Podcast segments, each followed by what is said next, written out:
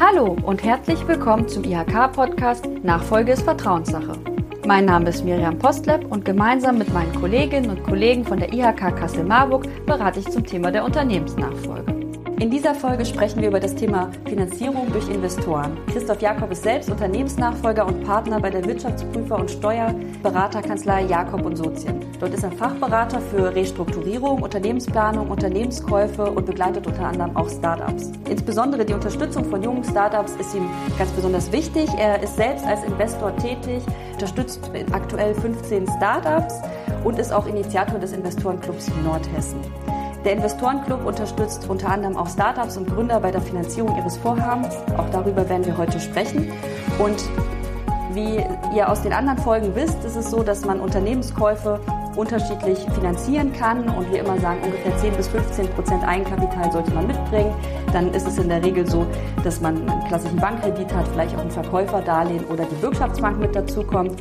Und heute befassen wir uns eigentlich mit der Frage, was ist, wenn auch vielleicht nicht genug Eigenkapital vorhanden ist oder wann macht es vielleicht auch Sinn, dass ein Investor mit dazukommt. Also wie das funktioniert und für wen das interessant ist, darüber darf ich heute mit Christoph Jakob sprechen. Herzlich willkommen beim Podcast Nachfolge ist Vertrauenssache. Christoph, ich freue mich, dass du mit dabei bist. Sehr gerne. Ich freue mich auch auf das Gespräch. Vielleicht mal vorab. Wann bzw. für wen ist denn die Zusammenarbeit mit einem Investor überhaupt interessant? Naja, das hat ja mehrere ähm, Facetten. Zum einen, du hast es richtig gesagt, ähm, wenn nicht genug Eigenkapital vorhanden ist. Sprich, wenn also ein Bankkredit ähm, nicht erfüllt werden kann, weil die Eigenkapitalkriterien ähm, nicht erfüllt sind. Dann macht es sicherlich Sinn, einen Investor mit an Bord zu holen, weil Investoren geben im Regelfall entweder nachrangige Darlehen, sprich die Eigenkapital ersetzend sind, oder eben direktes Eigenkapital, was man in der Kapitalrücklage sieht. Ja, insofern, was dann auch das Rating verbessert, um einen Bankkredit entsprechend zu hebeln. Das ist der eine Punkt. Der andere Punkt ist aber ein ganz anderer. Ähm, und das ist auch immer meine äh, Philosophie. Ähm, ein Eigenkapitalinvestor oder generell ein Investor sollte eben nicht nur Geld mitbringen, sondern auch ein gewisses Know-how. Oftmals hast du als Gründer ja oder als Übernehmer nur mal, einen beschränkten Erfahrungsschatz. Sei es fachlich, sei es auch sozusagen vom Hintergrund Personalführung und ähnlichere softe Themen. Und da macht es durchaus Sinn, sich ein paar Sparringspartner zu holen, die in einem Beirat oder Verwaltungsrat sitzen und dir da sozusagen ein Stück weit auf die Sprünge helfen oder dir einfach ähm, helfen, Themen zu durchdenken, Entscheidungen besser zu treffen. Deshalb würde ich das immer ähm, zusammen sehen und niemals nur als reinen äh, Investor der Geldgeber ist. Und so sehe ich mich jetzt auch nicht zum Beispiel. Mhm. Wobei es da ja auch unterschiedliche Arten von Investoren gibt und man jetzt schon ganz gut sieht, wo du dich persönlich einordnest. Äh, du hast 99 ja schon das MIC Ventures gegründet, also bist genau. schon auch lange wirklich auf diesem Feld unterwegs als Investor. Hast vor drei Jahren den Investorenclub in Nordhessen gegründet. Da sind Unternehmer aus der Region mit dabei. Mhm. Ihr seid so ein Pool an Unternehmern, die dann sich quasi Startups auch anschauen und da rein investieren, äh, zusammen oder auch einzeln, glaube ich, macht ihr die Investments, richtig, oder? Richtig. Wir haben so ein ganz ähm, innovatives Konzept. Also wir machen, wir haben zwei Linien, in die wir investieren. Zum einen Startups, zum anderen Unternehmensnachfolge. Im Bereich Startups machen wir regelmäßige Pitch Nights, wo wir äh, fünf Gründern die Möglichkeit geben, ihr Geschäftsvorhaben vorzustellen. Und äh, danach stimmen wir uns ab und ähm, geben innerhalb von, ich sag mal, einer Stunde ein Feedback, ob wir uns weiter ähm, in ein Finanzierungsgespräch äh, bewegen möchten oder eben nicht. Wir haben ähm, ein innovatives Modell, was wir auch mit der V-Bank machen, wo wir unser Investment entsprechend hebeln können. Mit Geldern der V-Bank oder entsprechenden anderen öffentlichen Zuschüssen. Dadurch schaffen wir es sozusagen, unser Investorengeld mit dem Faktor 2,5 zu hebeln und das entsprechend dann den ähm, Startups zur Verfügung zu stellen. Wir haben ein Modell, wo, wo jeder Investor ähm, gewisse Investmenthöhen äh, mal investieren kann. Wir machen es, also ich gebe dir mal ein Beispiel. Ähm, Startup-Unternehmen braucht 300.000 Euro. So, mit dem Faktor 2,5 heißt das, wir müssen 120.000 Euro Eigenkapital äh, äh, übernehmen. Das heißt, ich mache klassischerweise sechs Einheiten a 20.000 Euro und jeder kann sich dann überlegen, ob er eine oder mehrere Einheiten entsprechend nimmt. Das war jetzt ein kleines Beispiel, aber einfach um dir das Verständnis mal zu geben. Mhm. Ja, so dass man die Eintrittshürde für eine Investition ähm, abschichtet und relativ überschaubar lässt. Ja, das ähm, hat den großen Vorteil, dass viele Investoren bei uns im Investorenclub, das sind fast durchgehend Unternehmer, ähm, nicht nur ein Investment machen, sondern auch mehrere Investments machen. Und dann kommt auch zum Tragen, dass nicht nur das Geld fließt, sondern eben auch ein gewisser Know-how-Transfer. Und das ist uns halt eben besonders wichtig. Mhm, ne? Weil ihr, ja, ihr seid ja auch sehr vielschichtig aufgestellt, ja. sämtliche Branchen ist dabei. Alles. Und ähm, ich glaube, man kann auch dazu erwähnen, ihr investiert nicht nur in Unternehmen oder Nachfolgen ähm, hier in der Region, sondern auch überregional. Ja, also mein ähm, Fokus ist schon Nordhessen, weil wir sind Unternehmer aus Nordhessen, die in Nordhessen investieren, aber wir haben ähm, im Wesentlichen auch äh, Europas höchst dotierten Start-up-Preis im Bereich ähm, äh, Medizintechnik. Das findet einmal in Düsseldorf äh, pro Jahr statt, kurz vor der Medica. Das ist im Wesentlichen ähm, eine, eine Initiative aus Nordhessen, die wir dort entsprechend unterstützen. Mhm. Aber, und das ist uns wichtig, wir sind in erster Linie Unternehmer aus Nordhessen, die in und für Nordhessen investieren möchten. Das mhm. ist schon unser Fokus. Mhm. Okay, aber es gibt ja auch vergleichbare Investorennetzwerke in anderen Regionen, wobei dieser Schwerpunkt auf Nachfolge, der, der ist schon auch sehr, sehr speziell, oder? Ja, naja, also wir haben gemerkt, ähm, dass Startup interessant ist, hm, aber das Startup natürlich vom Investment-Risikoprofil ein ganz anderes ist als der Nachfolge. Du hast im Regelfall bei Nachfolgesituationen ein Unternehmen, was du übernimmst, was eine gewisse Historie hat. Ja, wo du im Prinzip ein Geschäftsmodell hast, was sich bewiesen hat über Jahre, was stetige Cashflows generiert, was auch damit eine gewisse Investmentsicherheit hat. Das hast du beim Startup eben überhaupt nicht. Ja, und um unseren ähm, ähm, ich sag mal, Mitunternehmern, ja, unseren Mitgliedern des Investorenclubs auch nochmal eine andere Art des Investments anzubieten, ähm, haben wir ähm, uns seit nach zwei Jahren ähm, auch darauf fokussiert, Unternehmensnachfolgen entsprechend mitzufinanzieren, zumal da aus unserer Sicht auch ein Riesenbedarf ist. Mhm. Ja. Auf jeden Fall. Und jetzt hast du ein ganz spannendes Thema angesprochen, nämlich das Thema, dass Unternehmensnachfolgen an sich mh, sicherer sind. Ne? Also Unternehmensnachfolgen, das kann man durchaus sagen, Investor, statistisch. Ja. Ähm, aber auch sonst scheitern weniger oft, als das zum Beispiel Start-up-Gründungen sind. Richtig. Also sind wesentlich öfter erfolgreich aufgrund dessen, dass es planbare ist, dass es Zahlen aus der Vergangenheit gibt. Ähm, wie geht ihr damit um? Ist die Ertragserwartung nicht auch eine andere und die Deals auch einfach anders als mit Startups, weil ja, das mehr abwerfen wird oder einfach auch planbarer ist, was da ja, passieren wird? Äh, du hast in Teilen recht, ja. Ich meine, was man ehrlicherweise sagen muss, und da möchte ich auch überhaupt kein Blatt vor den Mund nehmen und möchte ich auch ehrlich sein, wenn ich Eigenkapitalinvestor bin und ich investiere in ein Geschäftsmodell, sei es jetzt eine Nachfolge oder sei es ein Startup, habe ich natürlich eine völlig andere Renditeerwartung, als wenn ich das Geld irgendwo ich sag mal, platziere auf dem Aktienmarkt beispielsweise. Wenn ich es in Blue Chips stecke, dann, dann, dann weiß ich genau, ich kann morgen auch mein komplettes Kapital wieder ähm, liquidieren ja, und habe vielleicht eine erwartete Rendite von 7, 8 Prozent. Wenn ich in ein Unternehmen oder ein Startup investiere, dann weiß ich, das Geld ist viele Jahre gebunden und ist einem hohen Risiko ausgesetzt. Das heißt, meine Renditeerwartung ist natürlich deutlich höher. Heißt also auch, ähm, Eigenkapital ist immer die teuerste Art der Finanzierung, das muss man ehrlicherweise sagen. Ja, das, das muss jeder wissen, ähm, ähm, der ich sag mal, äh, Eigenkapital am Markt sucht. Das ist einfach so, das ist in der Natur der, der, ähm, der Sache. Das möchte ich einfach jedem sagen, weil schlussendlich, wir sind nicht gemeinnützig unterwegs. Äh, wir wollen hier was bewegen. Wir wollen helfen, tolle Unternehmen in die nächste Generation zu bringen. Wir wollen auch helfen, ähm, ähm, Startup-Unternehmen zu beschleunigen. Aber am Ende des Tages muss es auch für uns wirtschaftlich lohnen. Das heißt, wir haben natürlich eine gewisse Renditeerwartung. Die ist bei Startups naturgemäß ein wenig höher, weil, die, ähm, weil das Risiko höher ist als bei mittelständischen Unternehmen. Aber du musst Folgendes, Folgendes wissen. Eine Finanzierung eines mittelständischen Unternehmens ist immer eine Mischfinanzierung. Das heißt, du hast einen Eigenkapitalanteil, der voll haftet und du hast einen Fremdkapitalanteil, der üblicherweise besichert ist mit den Assets des Unternehmens. So, das heißt also, wenn das Unternehmen in eine Schieflage kommt, dann bist du als Eigenkapitalinvestor mit deinen Forderungen ganz hinten dran und kannst es im Regelfall abschreiben. Und das muss sich natürlich in der Rendite auch widerspiegeln. Das ist dann vielleicht ein wenig geringer als bei einem Start-up, aber immer noch deutlich über dem, was man zum Beispiel einer Bank zahlt. Aber wäre beim Startup ja durchaus auch ein Thema. Eine, so eine Bankenfinanzierung wirst du beim Startup zum Beispiel nicht hinkriegen. Also das, mhm. das, das ist, insofern ist so eine Startup-Finanzierung immer ein bisschen kribbeliger, mhm. ähm, weil regelmäßig kriegst du keine Bankenfinanzierung drauf. Bankenfinanzierung ähm, ist ja im Regelfall abhängig von einem Rating und das Rating ist oftmals auch vergangenheitsbezogen. Hat auch natürlich, ich sag mal, äh, zukunftsbezogene Aspekte, aber ähm, ohne, ich sag mal, zwei, drei gute Jahresabschlüsse kriegst du kein gescheites Rating. Das hast du beim mhm. Startup-Unternehmen im Regelfall nicht Insofern ist eine Startup-Finanzierung, wie man so schön sagt, kaum bankable. Ne? Deshalb ähm, hast du da einen sehr, sehr hohen ähm, äh, Eigenkapitalanteil. Und das ist natürlich für einen Investor immer, ah, du willst als Investor natürlich hebeln. Und hebeln heißt, das ganz rare äh, äh, Produkt Eigenkapital willst du mit möglichst viel Fremdkapital mischen. Das ist immer das Ziel. Ja, weil du hast nur eine bestimmte Masse an, an Eigenkapital und die willst du natürlich optimalst einsetzen. Das ist ja immer die, äh, das Ziel eines Investors. Ja. Und jetzt hast du ja schon gesagt, also euch ist auch wichtig, Know-how zu liefern. Also hm, ich verstehe ich dann auch so, du investierst quasi auch nur in Unternehmen, wo du sagst, dem kann ich auch wirklich Know-how liefern. Das, dem, da, da, sehe ich das einfach, dass ich auch wirklich auch inhaltlich sehr gut unterstützen kann. Na, wir sind ja im, im Netzwerk, im Investorenclub Nordhessen sind wir ja nach so gut 40 Unternehmer.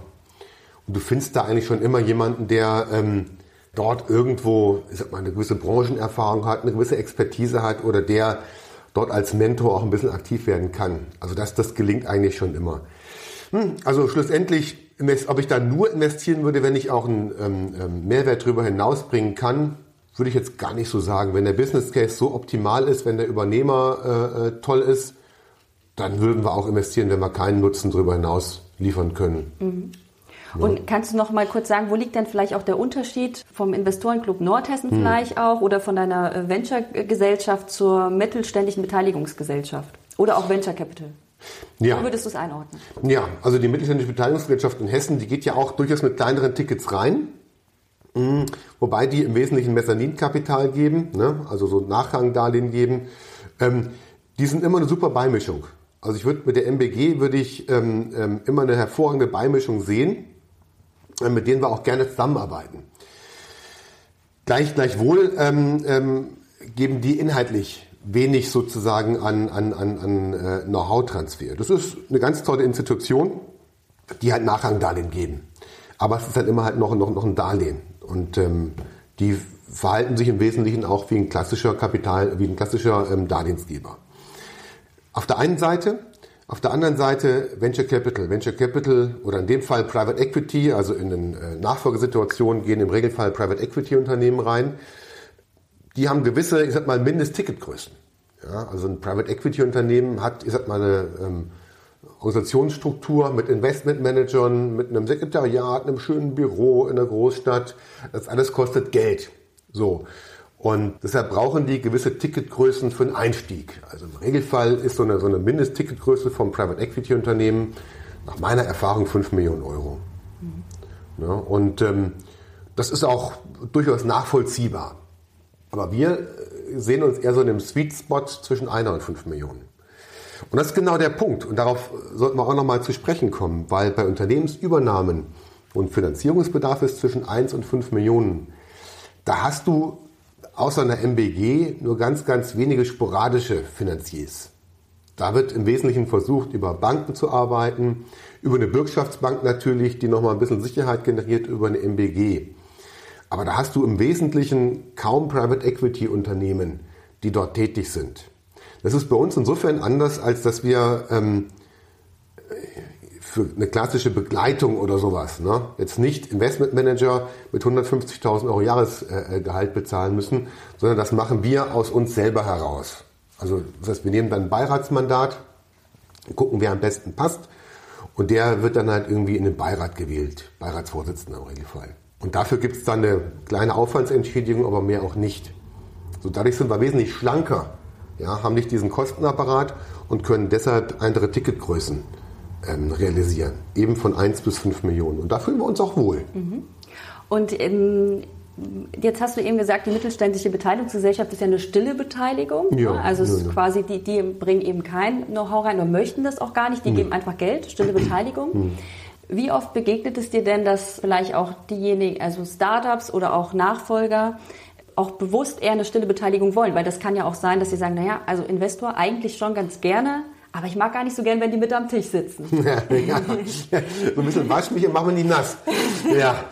Ähm, ähm, ah, du, das, das, oder, oder wie viel, vielleicht auch, daraus ergibt sich eigentlich auch die Frage, oder wie viel tatsächlich sitzt ihr mit dabei in diesen, also auch bei den Deals nachher, wie viel Also Know-how-Transfer kann ja unterschiedlich sein. Ja. Das ist mein Sparring-Partner. Ich Ja. rufe den einfach an Ja. äh, und frage den, wenn mal was ist. Oder wie viel ähm, seid ihr dann tatsächlich auch inhaltlich mit dabei und sagt vielleicht, ah, naja, du, finde ich jetzt nicht so gut, diese Entscheidung. Ja, also zwei, zwei Punkte. Also die, die, die Deals an sich begleiten wir schon sehr eng. Weil wir machen das jetzt seit über 20 Jahren. Also wir wissen, wie so Dealstrukturen laufen und wir wissen auch, wie man optimale Dealstrukturen ähm, generiert und anpasst. Also da muss man ehrlicherweise sagen, wenn, wenn da jemand nicht, nicht bereit ist, uns mit an, an, an den Tisch zu lassen und zu sagen, Mensch, ich mache es zum ersten Mal, ich weiß eh alles, ich brauche euch nicht, dann sind wir der falsche Partner, dann werden wir auch an der Stelle nicht weitermachen. Also es ist schon so, dass wir ähm, ein offenes Miteinander suchen.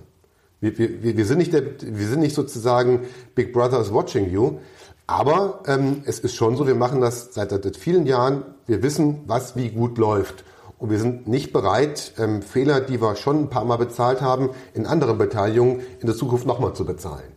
Also wir wollen schon unser Know-how auch einbringen. Aber, und das ist wichtig, ähm, wir wollen den Unternehmern schon freies Spiel lassen. Wir wollen keine Angestellten, wir wollen schon Unternehmer, die auch sag mal, mit absoluter maximaler Power nach vorne gehen und die auch mal einen Fehler machen dürfen. Das ist gar nicht der, der, der Punkt. Wir wollen den Unternehmer an sich nicht bremsen, sondern wir wollen den Unternehmer unterstützen.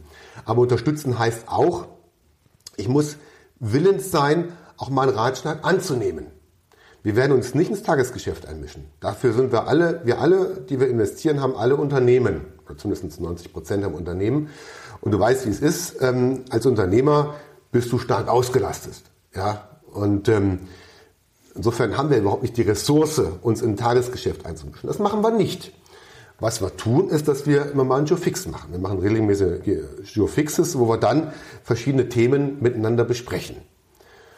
Ja, und wo wir dann auch miteinander auch mal kritische Themen besprechen. Aber immer mit dem Fokus, dass das Unternehmen im Mittelpunkt steht. Wir wollen aus dem Unternehmen, in das wir investieren, ähm, Unternehmen machen, was noch besser wird. Ja, bevor wir investiert haben. Das ist unser Ziel. Und wenn wir da mit dem ich sag mal, Unternehmer zusammenarbeiten können und die gleiche Vision haben, nämlich dieses Unternehmen noch besser zu machen, dann wird das gut funktionieren. Im Regelfall ist es auch so, bevor wir einsteigen, auch bei Unternehmensnachfolgen muss ja gepitcht werden. Das heißt, der Unternehmer muss uns schon sagen, wie möchte ich dieses Unternehmen in fünf und zehn Jahren weiter, weiterentwickeln? Was ist mein Bild für die Zukunft für dieses Unternehmen? Was ist der Business Case? Und am Ende des Tages auch die Frage, wie kann ich euer Investment mit einer guten Verzinsung entsprechend wieder zurückzahlen? Na, das wollen wir uns schon angucken. Wir wollen ja keine Verwalter, sondern wir wollen Gestalter. Wir wollen wirklich Leute, die brennen, die Unternehmer sind. Mit, mit, mit wirklich von, von, von der Haarspitze bis zum Fuß. Das ist schon das Ziel. Und da ist uns auch ähm, ein schräger Lebenslauf durchaus auch mal recht. Ja, total spannend. Jetzt hast du schon gesagt, die müssen bei euch pitchen. Und ähm, das, das habe ich mich auch gefragt. Bei Startups ist es irgendwie klar. Die haben ihre Idee, die kommen, die pitchen die. Nachfolge ist ja so ein sehr sensibles Thema. Da gibt's ja nicht nur den Nachfolger, den Käufer, sondern es gibt ja auch im Hintergrund das Unternehmen, das in der Regel gar nicht möchte, dass klar, dass, dass das publik wird, dass halt verkauft wird. Der äh, Käufer ist ja zur Verschwiegenheit verpflichtet. Ja, wie ist das Vorgehen an sich oder wann, in welchem Stadium sollten Kaufinteressierte zu euch kommen und ihre Idee pitchen? Also wenn, das, wenn sie das Unternehmen quasi schon haben und ähm, wie, wie, wie gehen die mit diesem Thema Vertraulichkeit, Verschwiegenheit dann auch um? Ja, da, da bringst du ein ganz wichtiges Thema hoch. Also nach meiner Erfahrung gibt es den Standardprozess eigentlich gar nicht. Also wir haben, ähm, wir haben so zwei Streams, um das mal so ein bisschen transparent zu machen. Stream 1 ist, wir selber schauen ja auch permanent nach, ähm, nach Menschen, die potenzielle Nachfolger sein könnten. Ja, und ähm, behalten die so ein bisschen im Blick, verfolgen so ein bisschen deren, deren Lebensweg und sind mit denen im engen Kontakt. Wir wissen voneinander. Auf der anderen Seite auch ähm, haben wir viele Unternehmen im Blick, wo wir sehen, dass entweder eine Nachfolge ansteht oder in naher Zukunft anstehen wird. Entweder machen wir sozusagen selbstständig ein Matching innerhalb dieses Streams, ja, sprich von potenziellen Nachfolgern, die wir im Blick haben und Unternehmen, die wir im Blick haben. Dann ist relativ einfach, weil dann haben wir den Prozess einheitlich und können den sauber durchsteuern. Aber in der, in der, im zweiten Stream, und da kommt natürlich genau deine Frage nochmal zum Tragen, gibt es diesen Standard eigentlich nicht. Weil da kommt dann ein potenzieller Nachfolger auf uns zu und sagt, hey, ich bin Nachfolger, ich habe irgendwie Lust, was zu machen, wollen wir, wollen wir zusammen mal gucken. Das ist ein relativ früher ähm, Punkt, aber super gerne auch für uns passend. Weil da können wir miteinander auf den Weg gehen und können miteinander gucken, was vielleicht passt. Es kann aber auch so weit gehen, dass ein potenzieller Nachfolger kommt und sagt, Mensch, ich habe schon ein Unternehmen, wir sind schon in Gesprächen, ähm, helft ihr mir. Auch, auch, auch dann können wir miteinander umgehen. Also du hast, dadurch, dass viele Parteien am, am, am Tisch sind, nämlich der aktuelle Eigentümer, der hoffentlich zukünftige Eigentümer, wir als Finanziers und natürlich die Belegschaft oder die ganzen Geschäftspartner, die davon nichts wissen dürfen. Mhm. Äh, da braucht es schon viel Vertrauen miteinander. Das ist so. Aber da hilft mir persönlich auch, dass ich mal vom Hintergrund Steuerberater bin und eh da nochmal berufsständig ganz andere ich sag mal, Voraussetzungen erfüllen muss und da berufsständig auch nochmal ganz anders überwacht werde. Das schafft nochmal ähm, extra Vertrauen. Am Ende des Tages ja, musst, musst du ähm, da jeden Prozess individuell sehen. Hm. Aber heißt also, eine Möglichkeit wäre, dass man als Nachfolgeinteressent, der noch keinen Betrieb hat, mal bei euch pitcht oder sich vorstellt, anruft, äh, Kontakt mit euch genau. aufnimmt und sagt, das ist mein Profil, ja. das suche ich. Ja. Wenn ihr mal was im Blick habt, ja. wäre es schön, ihr würdet an mich denken und ihr einfach Total. auch schon mal so ein Vorgespräch führt, was das so kostet, wenn ein Investor mit dabei ist oder wie es einfach so abläuft, dass man schon mal das so als Hinter, äh, im Hinterkopf hat, dass das möglich wäre oder dass dann vielleicht der Nachfolgeinteressent, die Nachfolgeinteressentin einfach wissen, okay, wenn ich mich jetzt auf den Weg mache, diese Option gibt es, dass ich auch noch auf den Investorenclub zugehe oder auf einen Investor zugehe und ähm, da dann nochmal den Kontakt suche, wenn ich was konkret habe. Voll, genau richtig. Ähm, also wir, wir führen für uns Internisten mit mal, potenziellen Nachfolgern, die Interesse haben, die Lust haben. Wir versuchen ein Profil zu hinterlegen. Ähm, wobei ich sage auch, also da glaube ich, kommst du nachher auch nochmal zu. Wir haben jetzt hier nur ein, ein Beispiel, das total schräg aus dem, aus, aus aus aus dem äh, Standard läuft. Also auch, auch, auch bei mir meine Nachfolgegeschichte. Ich meine, ich war ja nicht immer Steuerberater, sondern ich habe ja früher in der Automobilindustrie gearbeitet, einfach weil ich äh, totaler Automobilfreak bin. Also auch völlig, ja. Aber habe irgendwann gemerkt, dass ich eben kein Mensch für Konzerne bin. Ähm, also ehrlicherweise, wenn unser Vater eine Schraubenfabrik gehabt hätte oder ein Automobilzulieferer oder was ich, ein Teppichproduzent, dann wäre das wär für mich auch gut, gut gewesen. jetzt war es halt, ich sag mal, klassischerweise Wirtschaftsprüfung, Steuerberatung, auch das ist super, ja. Meine, ich bin der Meinung, wenn man ähm, äh, den Willen hat und, und die Power hat, kann man sich in alles irgendwie einarbeiten. Also ich habe das, ich war mehrere Jahre bei McKinsey gewesen, also ich habe ja nur auch immer die verschiedensten, zum Teil schrägsten Beratungsprojekte hinter mir und bin der Meinung, dass ein Mensch, der, äh, ich sag mal, gewiss, gewissen Willen auch hat, sich in alles irgendwie einarbeiten kann. Das dauert natürlich bei einer fachlichen Profession wie Wirtschaftsprüfer, Steuerberater ein bisschen länger. Bei anderen Dingen geht es ein bisschen schneller. Aber vom Grundsatz her geht es ja darum, dass man ein Unternehmerherz hat. Ja. Ja. Und bist du eigentlich nachträglich der Steuerberater geworden? Ja. ja also dann wusstest, ich will doch im Familienunternehmen einsteigen und will das machen und dann hast du ja, im Nachgang die. Na, ich habe während des Studiums schon ein Unternehmen aufgebaut, was ähm, öffentliche Beschaffung digitalisiert hat. Gibt es heute noch, also auch ziemlich erfolgreich. Leider habe ich es zu früh verkauft. Wenn ich mir heute die Jahresabschlüsse angucke, das ähm, ist heute deutlich erfolgreicher, als es noch vor 20 Jahren war, hat sich sehr gut entwickelt. Und bin dann zu McKinsey mehrere Jahre. Und ähm, ja, war eigentlich immer sozusagen in der Automobilindustrie zu Hause. Ich habe eine klassische Ausbildung gemacht ähm, im Daimler-Benz-Werk damals.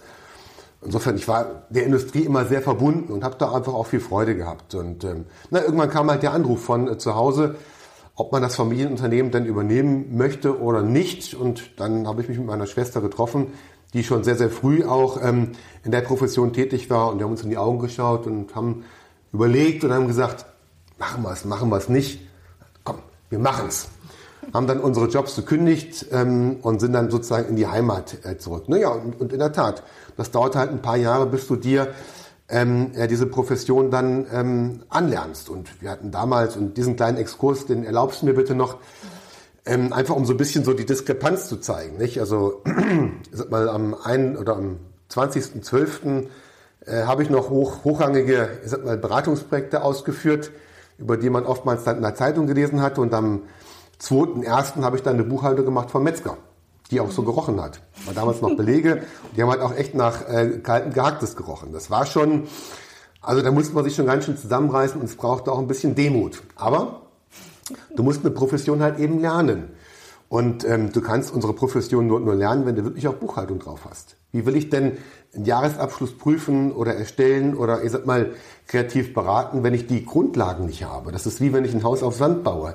Das rutscht auch weg. Das ist nicht nachhaltig und fest. Insofern ähm, muss man auch diese Profession lernen. Ja, und dann, das bedeutet halt für mich, da nochmal wirklich bei Null anzufangen. Hm. Das war schon eine Herausforderung. Aber ich finde, man merkt, du brennst total dafür und du hast es aber vor allem auch geschafft, äh, diesen anderen Aspekt, der dir ja schon im Studium dann wichtig war, nämlich vielleicht auch Investment und Unternehmensnachfolgen oder sowas auch damit einzubringen und äh, kannst das jetzt da ganz gut auch miteinander verbunden. Ne? Genau. Also ich sehe auch, es gibt ja viele Leute, die sagen, Mensch, ich äh, gehe nur in sichere Aktienfonds oder ich kaufe nur sichere Immobilien. Also ich versuche schon das, was ich, ähm, ich sag mal so, verdiene an Überschüssen, immer in Unternehmen, also in Startups oder Nachfolgesituationen selber zu investieren. Ich habe einfach Spaß dran, mhm. wirklich. Auch spannend, so viele unterschiedliche Ideen auch kennenzulernen, ja. oder? Und unterschiedliche ja. Menschen und äh, was die so antreibt. Genau, also das ist, du kannst es so ein bisschen, ähm, ich vergleiche es immer so ein bisschen mit, mit einer Klinge. Ne? Also man, man selbst ist immer dann gut, wenn, wenn die Klinge scharf ist. Und ich schärfe meine Klinge, indem ich, mal, sehr viel Austausch habe mit sei es Start-up-Gründern mit jungen Leuten, die nochmal einen anderen Blick auf die Welt haben, die einen anderen Blick auf Probleme, auf Themen haben. Ähm, äh, und habe da einen engen Austausch. Und da schärfe ich sozusagen meine, meine eigene Klinge. Deshalb haben wir auch äh, von unserer äh, Kanzlei Jakob und Sozien ähm, Standort seit mehreren Jahren in Berlin. Also wir, wir betreuen in Berlin sehr, sehr viele Technologieunternehmen. Und ich genieße das sehr, diesen Austausch zu haben. Diese, diese, diese neue Perspektive, diese sich ständig wechselnde Perspektive zu haben, um mich da auch immer wieder selbst mit herauszufordern. Also bleibe ich auch frisch und beweglich in meinen Gedanken. Das ist mir ganz wichtig. Hm. Und bevor wir jetzt gleich zu dem Beispiel kommen, das du eben schon kurz angesprochen ja. hast, ähm, möchte ich gerne noch mal, doch noch mal auch in dieses Thema gehen, wie man eigentlich ein Investment bei euch bekommen kann. Hm. Ähm, jetzt hatten wir diese eine Säule ja schon besprochen, ne? also ich bin interessiert und, und komme auf euch zu. Vielleicht ergibt sich daraus ein Matching wenn man jetzt, aber es könnte ja auch interessant sein für Nachfolgerinnen und Nachfolger, die gerade Gespräche mit Unternehmen führen, merken, okay, das Unternehmen ist doch teurer als erwartet. Finde ich aber irgendwie mega. Ja. Das reizt mich so sehr. Ich muss das eigentlich machen, aber es ja. ist zu weit weg. Hm. Ähm, haben dann doch Gespräche geführt mit Unternehmen, wo sie merken, ja, die 10, 15 Prozent Eigenkapital habe ich gar nicht. Und wie wäre da deine Empfehlung vorzugehen? Also das ist ja definitiv ein Fall, der interessant für euch ist, würde ich sagen, oder? Genau. Da würde man das ja aufstocken, bringt eigenes Eigenkapital mit, bekommt vielleicht nochmal ein Investment über euch, vielleicht über die MBG. Bankdarlehen und man macht hier so einen Mix draus. Genau. Was wäre so deine Empfehlung vielleicht? Jetzt hast du schon gesagt, es gibt nicht den Standardfall, aber wie könnte man damit umgehen? Der hat ja auch die Gespräche mit dem Unternehmen. Genau, also das, du, schilderst jetzt ja einen Fall, der schon relativ weit ist. Mhm. Auch das ist völlig okay. Ich, ich sage immer miteinander sprechen. Einfach eine Stunde hat man immer, um, um sich den Sachverhalt einmal zu vergegenwärtigen, anzuschauen und zu gucken, ob man miteinander kann. Ähm, in dem Fall des, des weit fortgeschrittenen sage ich, wir müssen den Business Case verstehen. Wir müssen gucken, ob wir ähm, die Sicht des potenziellen Nachfolgers teilen. Und wir müssen ähm, für uns überprüfen, ob ein Investment mal Sinn macht und sprich äh, ertragreich sein könnte. Das heißt, wir müssen auch ein Stück weit unsere Erwartungen nivellieren. Ja, es, es gibt, also ich habe aus meinem früheren äh, McKinsey-Netzwerk einige Freunde, die jetzt gesagt haben, ach komm, so mit Mitte 40, ich habe jetzt bei McKinsey lang gearbeitet oder bei einer anderen großen Beratungsfirma, will ja keine Schleichwerbung machen, es gibt ja auch Boston Consulting und naja, ihr, ihr kennt die, die Namen alle. Ähm, aber die gesagt haben, Mensch, ich habe jetzt da meine Karriere, ich bin irgendwie Partner oder kurz vor Partner aber ich habe jetzt einfach Lust, ein Unternehmen zu übernehmen. Ne? Das ist dann klassisch mit Anfang Mitte 40 und äh, die haben beispielsweise einen Horizont von 10, 12 Jahren und sagen, ich habe jetzt einen Horizont von 10, 12 Jahren, möchte das Unternehmen auf ein anderes Level bringen und dann verkaufen. Ja, das sind ja Erwartungen, die man nivellieren muss. So, das heißt für uns als Investoren, wir würden mitgehen und würden dann auch sozusagen sogenannten Exit, ja, also Verkauf des Unternehmens entsprechend mitrealisieren. Das ist eine Option. Eine andere Option ist die sogenannte Dividendenoption. Das heißt, wenn der, wenn der ähm, Übernehmer vielleicht jünger ist und sagt, ich habe eine völlig, eine viel längere Zeitachse, die ich, die ich vor mir habe. Ich möchte, eine, ähm, möchte das Unternehmen vielleicht auch in die nächste Generation dann mal geben, in meiner Familie, dann ist es eine, eine, eine Dividendenrechnung. Und dann ist natürlich für uns als, als Investor schon immer wichtig, wie kriegen wir unser Kapital zurück? In dem Fall dann halt über Dividenden. Ne? Das ist so äh, eine Abwägung, die man machen muss. Deshalb sage ich dir, wir müssen miteinander reden. Mhm. Wir müssen den ähm, Übernehmer verstehen, was ist dessen Blick der nächsten fünf oder zehn Jahre. Hatte ich ja eingangs schon, schon, schon gesagt.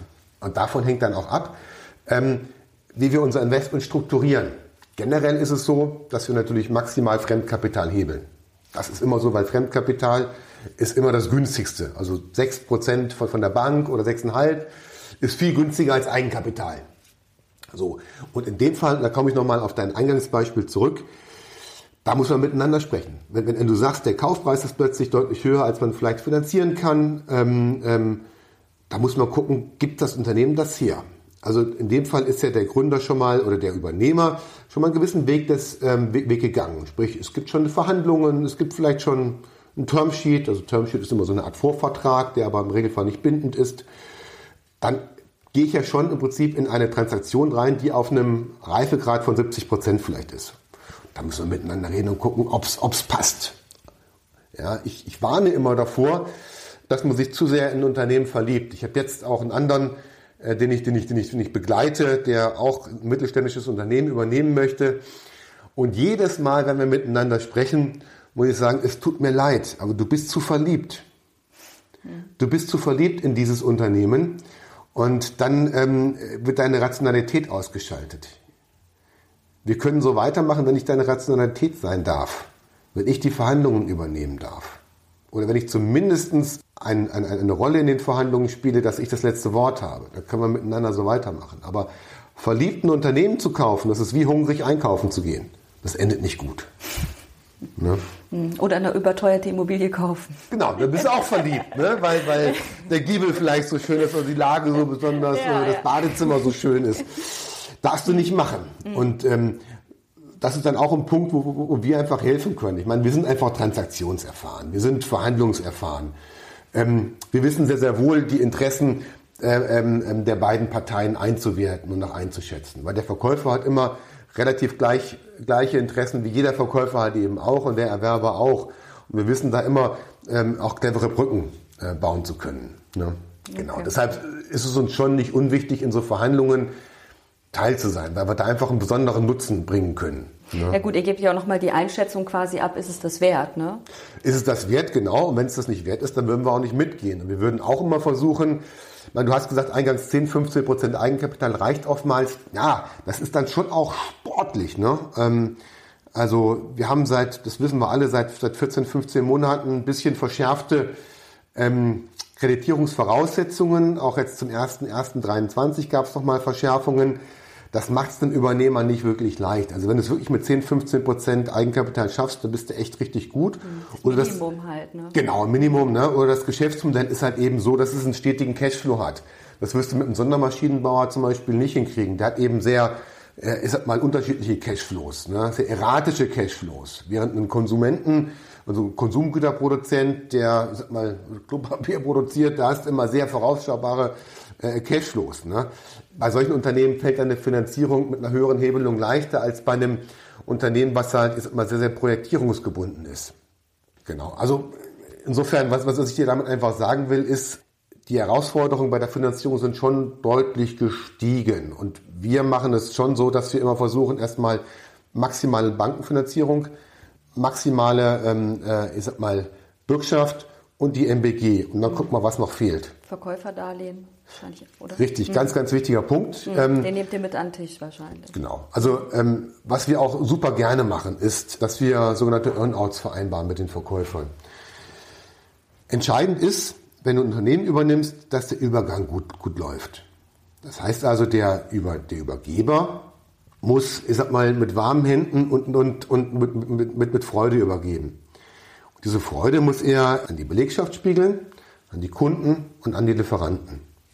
Ja, das heißt, dem Übergeber kommt eine ganz, ganz große Aufgabe zu, es dem Übernehmer einfach zu machen.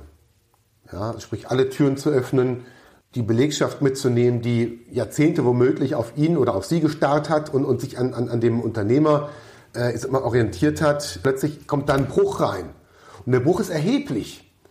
Gerade wenn wir im mittelständischen Bereich schauen, ich rede jetzt vielleicht von einem Unternehmen mit 50 Mitarbeitern, die haben schon Jahrzehnte auf den Unternehmer geschaut. Viele sind vielleicht seit 20, 30 Jahren da, haben ihre Ausbildung da gemacht und äh, sind sehr, sehr fokussiert auf den Unternehmer. Und da kommt dem Übergeber eine ganz, ganz große Aufgabe zu, den, den, den Nachfolger, die Nachfolgerin entsprechend reinzunehmen und da sehr wertschätzend überzuleiten. Und das dauert. Also das dauert ein Jahr. Ja, je nach Geschäftsmodell natürlich Komplexität und Größe, völlig klar. Aber ich würde den, den, den Übergeber immer noch mit verpflichten. Also wenn, wenn der zum Stichtag rausgeht, dann ist ein Drittel des Unternehmenswerts mindestens sofort vernichtet. Hm. Ja, so eine Übergabezeit ist immer sehr hilfreich. Eigentlich. Genau, und, und dann, um dann nochmal den Kreis zu schließen, mhm. du hast es ja auch völlig zu, richtig, zu Recht gesagt, Miriam, mhm. äh, Verkäuferdarlehen, ja, ganz wichtiges Instrument, weil oftmals der Verkäufer das Geld ja nicht sofort braucht. Zumindest nicht in Gänze sofort braucht. Er muss seine Steuern zahlen, das ist klar. Dafür muss genug sein und vielleicht ein paar, paar Wünsche sozusagen darüber hinaus auch zu erfüllen. Aber ähm, gewisse Teile des Kaufpreises können vielleicht doch erst in zwei oder drei und in vier Jahren äh, ähm, äh, äh, fließen. Und da als Ergänzung oder als Variation zum Verkäuferdarlehen nehmen wir immer auch gerne Earnouts. Was heißt das?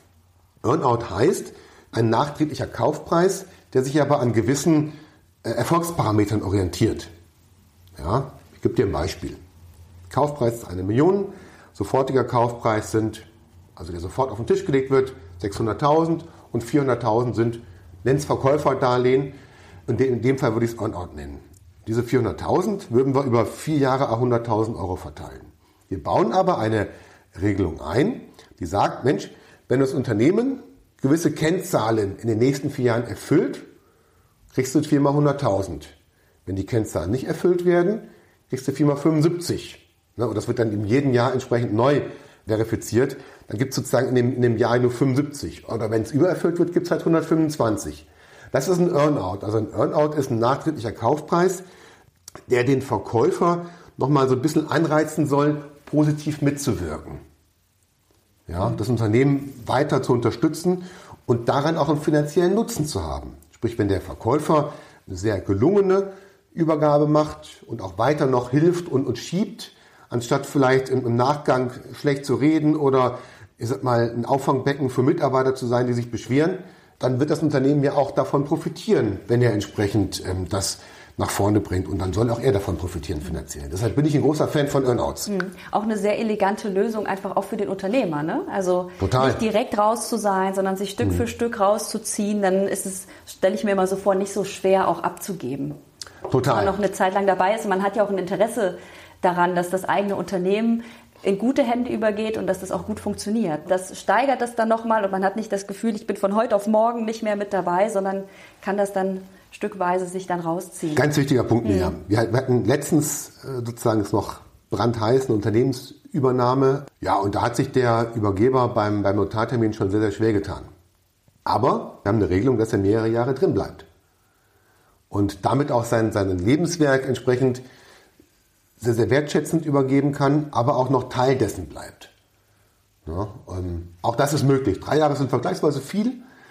Normalerweise hast du so ein Jahr, vielleicht mal 18 Monate, aber deshalb sage ich auch, keine Transaktion ist wie die andere, sondern wenn sich Übernehmer und Übergeber einig sind und sagen, Mensch, wir wollen einfach noch länger miteinander auf dem Weg sein, einfach weil wir uns gut verstehen, weil wir gut miteinander arbeiten können, weil wir uns mögen, dann kannst du auch drei oder vier Jahre miteinander arbeiten oder vielleicht auch fünf Jahre. Mhm. Ne? Das kann ich und den kleinen Exkurs erlaubst du mir auch noch. Wir übernehmen ja von unserer ähm, Steuerberatungskanzlei auch regelmäßig kleinere Kanzleien, die keinen Nachfolger haben. Und ähm, die, die Steuerberater bleiben auch bei uns und sind halt noch Teilzeit tätig, ähm, vielleicht auf 20-Stunden-Basis, aber sind drei, vier, fünf, sechs Jahre noch bei uns tätig und sind halt sehr gern gesehene Senioren. So ist man dann wertschätzend miteinander unterwegs. Man hat für, für beide Seiten eine Lösung, die beiden gut entspricht. Wir, wir mögen es, die Senioren um uns zu haben, die lange auch Beziehungen zu den Mitarbeitern haben, die auch, ich sag mal, über Jahrzehnte Know-how haben und auf der anderen Seite ähm, können die auch mal sechs, sieben Wochen in Urlaub fahren, was früher nicht ging. Hm, super. Aber mhm. die Chemie muss dann schon echt auch ganz gut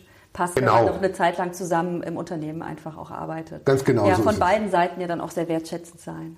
Genau, mhm. aber das, das hm. ist ja auch das, das, das Ziel. Ne? Mhm. Es wäre wär, wär doch schlimm, mhm. wenn man sich zerstreitet. Total. Man, man, man, kann nicht mehr guten Gewissens äh, ans eigene Unternehmen denken oder man ist nicht mehr willkommen im Unternehmen.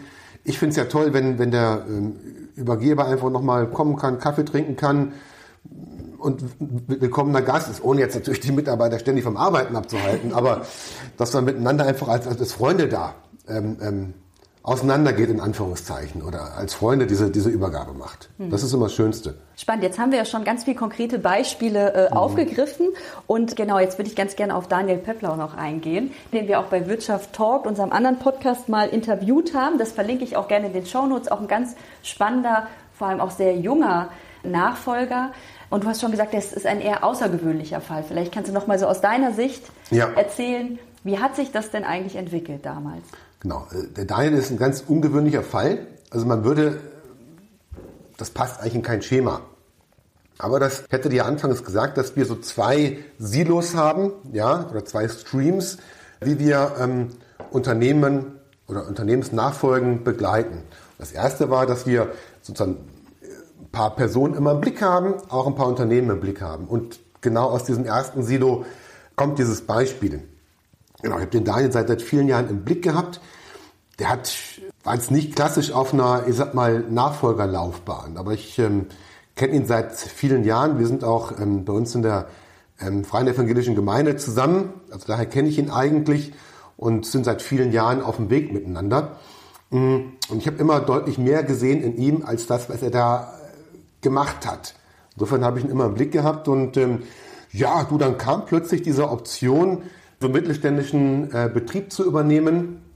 Der Eigentümer war verstorben, die Erben hatten mit dem Betrieb keine wirkliche, keinen wirklichen Plan. Und da wir diesen Betrieb schon seit vielen Jahrzehnten begleiten, gesagt, Mensch, wäre schade, diesen Betrieb sterben zu sehen. Ne? Das ist ein mittelständischer Betrieb mit zwei Produktionsstätten, ähm, stellt elektronische Bauteile her.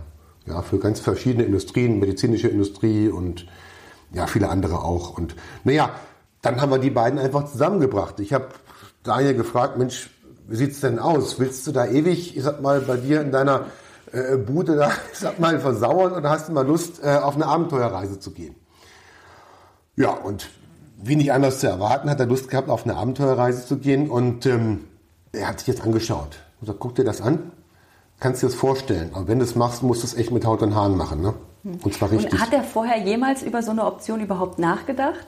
Nach meiner Kenntnis nicht. Nach meiner Kenntnis nicht. Ich mag mich irren, aber soweit ich weiß nicht. Er war damals 26. Mhm. Und naja, dann habe ich gesagt, Mensch, wenn du das machst, dann gehst du nicht ins Büro, sondern du gehst an den dreckigsten Arbeitsplatz und arbeitest in der Frühschicht dort. Und du darfst dich vom dreckigsten zum saubersten Arbeitsplatz peu à peu hocharbeiten.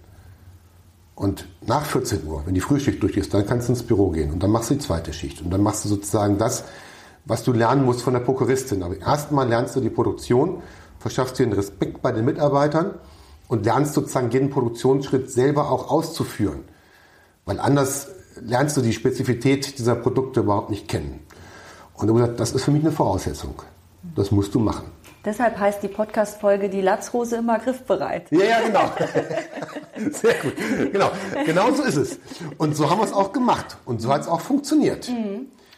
Klar, ja. weil das auch gerade, man muss dazu sagen, das liegt auch ähm, im umliegenden Dorf und das sind hm. schon so alteingesessene Mitarbeiterinnen Voll. und Mitarbeiter und ja. die muss man bei so einer, bei so einem ähm, Prozess einfach auch mitnehmen und das war wahrscheinlich total wichtig, sich dadurch genau. auch diese Anerkennung auch zu, zu, zu holen und gerade auch, weil der Daniel ja noch sehr jung ist einfach. Richtig, ne? richtig. Ja. Genau. Und naja. aus einer ganz anderen Branche. Ganz anderen Branche, mhm. aber ich kann dir sagen, wir mhm. werden jetzt, wir haben das soweit mhm. die Übernahme gut hingekriegt mhm. und wir werden jetzt weitere Unternehmen diesem Unternehmen hinzufügen. Mhm. Also wir suchen jetzt aktiv noch weitere mal, Unternehmen im Bereich Transformationsherstellung, also Trafoherstellung und ja, elektrische Bauteile im Weiteren und werden diese dem Produktionsverbund zufügen, weil es einfach gut funktioniert hat und weil wir da ich sag mal eine Zukunft sehen. Nee, Daniel kommt ja eigentlich aus dem Möbelhandel und ist jetzt in diesem Bereich tätig. Deshalb sage ich dir, wenn du das Unternehmergehen hast und wenn du brennst, kannst du alles lernen. Auch ganz spezielle Produktion von elektronischen Bauteilen. Das kriegst du auch hin. Braucht ein bisschen länger, aber du kriegst es hin. Und das ist der Beweis. Mhm. Ja? Und er brennt dafür. Genau, das ist auch so. ja, und man kann ja nur Vertrieb für ein Produkt machen, das man auch ganz versteht. Also zumindest einen guten Vertrieb. Hast dann. du völlig recht, du musst es verstehen. Ja, und jetzt vielleicht gerade an diesem Beispiel, falls du da irgendwie auch drüber reden kannst oder sonst einfach ein Beispiel, sonst ein anderes rausgreifen kannst, wie sieht denn so eine Vertragsgestaltung aus? Wie, wie kann die denn aussehen? Was, was, was steht da so drin, wenn man als Investor mit dabei ist? Ja, also wir haben zunächst mal kein Vertrag ist gleich. Jetzt ist, es hast natürlich da echt wieder dieses Extrembeispiel rausgenommen. Also die Grundsituation ist oftmals die gleiche. Sprich, der Übernehmer ist in dem Fall jetzt Ende 20 oder oftmals auch Mitte, Ende 30 und hat natürlich kein relevantes Eigenkapitalpolster. Das ist oftmals so. So, das heißt, du musst eine Regelung treffen, wo du die Finanzierung sicherstellst, aber zum anderen den Übernehmer nicht in eine Arbeitnehmersituation bringst. Sprich, er muss angereizt sein, den Unternehmenswert zu maximieren. Unternehmenswert maximieren tue ich, indem ich natürlich die Rendite hochbringe. Völlig klar. Das Unternehmen größer mache oder schlagkräftiger mache. Und ich habe hier die besondere Herausforderung, dass ich jemanden, ich sag mal, diesen Anreiz bieten muss, der allerdings kein Eigenkapital mitbringt. Ich habe ja immer einen Kaufpreis zu leisten für die Unternehmen. Im Regelfall ist das zumindest so, wenn es nicht ein völlig abgesaufenes Unternehmen ist, dann ähm, ist der Kaufpreis womöglich geringer. Aber wenn, wenn die Person zum Kaufpreis nicht viel beitragen kann, dann muss ich andere Wege finden, das dann doch darzustellen. Und ich mache das über Optionsprogramme. Das heißt, ich friere den heutigen Wert ein. Ich sage, pass mal auf, wir haben das Unternehmen zum Wert von einer Million gekauft beispielsweise. Und wenn du gewisse Ziele erfüllst, bekommst du jedes Jahr irgendwo die Option, Anteile mitzugehen. Insofern, ich will jetzt, ich darf jetzt da auch über die äh, Vereinbarung im Daniel auch nichts zu, zu sehr verraten, weil, ich habe mir da auch nicht das Okay abgeholt. Gleichwohl ist es so vom, vom Grundgedanken. Ich möchte den Übernehmer stellen wie einen Unternehmer. Das heißt, dass durch seine Arbeit erworbene, die erworbene ähm, Erhöhung im Unternehmenswert, die soll ihm auch zukommen. Mach dir ein Beispiel. Eine Million Euro Kaufpreis. Wir machen 50% Bankenfinanzierung, 50% Eigenkapitalfinanzierung als, als Beispiel. So, dann sage ich, pass mal auf, wenn wir in zehn Jahren bei X stehen, dann gebe ich dir die Chance, X Prozent im Unternehmen zum damaligen Kaufpreis zu kaufen. Ein Beispiel. Wenn wir in zehn Jahren realistische Ziele erreichen, dann kannst du in zehn Jahren, was ich 30 Prozent oder 40 oder 50 Prozent von diesem Unternehmen erwerben aber zum damaligen Wert. Also sprich für 3, 4 oder 500.000 Euro. Und du, ich, man hofft ja, dass man in zehn Jahren deutlich weiter ist. Und das Unternehmen dann vielleicht nicht eine Million wert ist, sondern 10 Millionen. Ja, das heißt also, ich habe, rechnen wir es mal mit 50 Prozent, weil es einfacher ist. Ich kann ein Unternehmen, was dann vielleicht 10 Millionen wert ist, mal zum damaligen Kaufpreis zur Hälfte erwerben. Also für 500.000. Und habe damit sozusagen die komplette Werterhöhung, die auf meinen Anteil entfällt, bei, bei mir als Übernehmer. Das ist jetzt ein bisschen vereinfacht gesagt, aber ich will einfach nur so den, den Gedanken dir mitgeben. Mhm. Ne? Aber dann äh, wäre wär der Investor aber irgendwann auch raus, oder? Na, nicht unbedingt. Also es gibt ja immer zwei Modelle. Es gibt das sogenannte Verkaufsmodell, wo man sich vorher committet, Mensch, wir haben so einen Zeitrahmen von sieben, acht Jahren. Das ist so der klassische Zeitrahmen. Ne? In diesem Zeitrahmen wollen wir das Unternehmen auf eine gewisse Flughöhe bringen.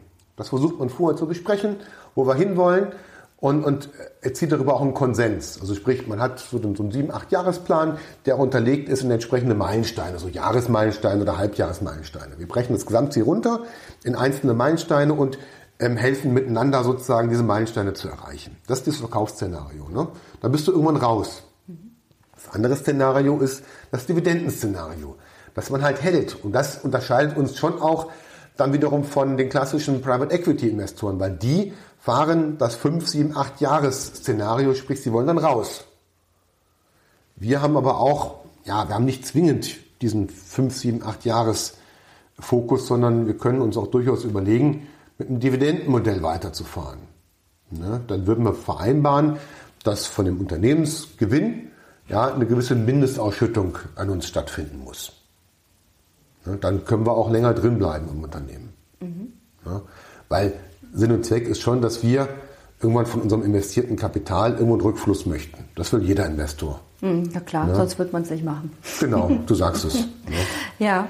Hast du noch so einen Tipp, wie kann denn eine gute Zusammenarbeit zwischen in dem Fall ja Nachfolger und Investor gelingen? Offenheit, Offenheit und Ehrlichkeit. Ja, das ist für mich, also das sind die klassischen guten, guten Arten und Weisen, wie man sich unter Geschäftsleuten äh, auseinandersetzt. Mit Offenheit und mit Ehrlichkeit. Also wenn ich, wenn ihr nicht weiß, dass ein Geschäftspartner offen und ehrlich zu mir ist, schaffe ich Vertrauen. Und da, wo ich ähm, Vertrauen geben kann, kann ich auch Freiheit geben. Wenn ich, wenn ich immer die, die große Angst haben muss, dass er irgendwas versteckt vor mir, dass er eine sogenannte Hidden Agenda hat, die er nicht offenlegt, du, dann, dann fällt es mir einfach schwer, Vertrauen zu geben.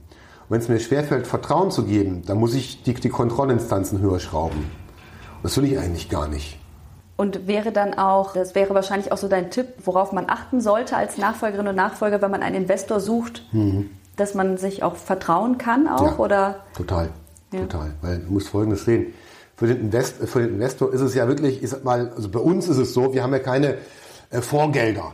Also sprich, unsere äh, Unternehmer investieren ihr hart verdientes Geld. Also das Geld, was sie hart verdient und versteuert haben, wird dort investiert. Ja, und ähm, insofern möchte man da auch ein gutes Gefühl haben beim Investieren. Natürlich gutes Gefühl auf der einen Seite, dass der Business Case irgendwie fliegt, aber auch auf der anderen Seite, dass man zu dem ja, Übernehmer einfach Vertrauen haben kann. Dass man eine gute Beziehung pflegt, dass der Übernehmer auch wertschätzt, ähm, dass man auch mal einen Tipp und Hinweis gibt, dass man Mentoring aktiv anbietet, Sparring-Partner aktiv anbietet. Das gehört dazu. Also ein gutes und offenes Miteinander. Das, also ich, ich kann nur sagen, das ist die Basis eigentlich immer, auch von, von von jeglicher weiteren Geschäftstätigkeit. Hm. Hast ja. du sonst noch irgendwas, was du den Nachfolgerinnen und Nachfolgern so zum Abschluss noch mitgeben möchtest? Ja, Hunger. Ne? Also ich, ähm, ich sehe, also ich bin auch viel im Ausland unterwegs und das, was mich immer so ein bisschen hier und da so ein bisschen betrübt macht, ist, dass bei uns bei vielen so der Hunger abhanden gekommen ist. Das sehe ich im Ausland anders. Ja, Hunger heißt für mich, jetzt nicht der körperliche Hunger, sondern einfach der Hunger darauf, irgendwas zu einem, also ein, ein, ein, ein Unternehmen oder eine Aufgabe exzellent zu lösen und zu einer Exzellenz zu bringen. Und das wirklich mit vollem Einsatz zu tun und nicht über Work-Life-Balance oder sowas zu reden oder über Vier-Tage-Woche.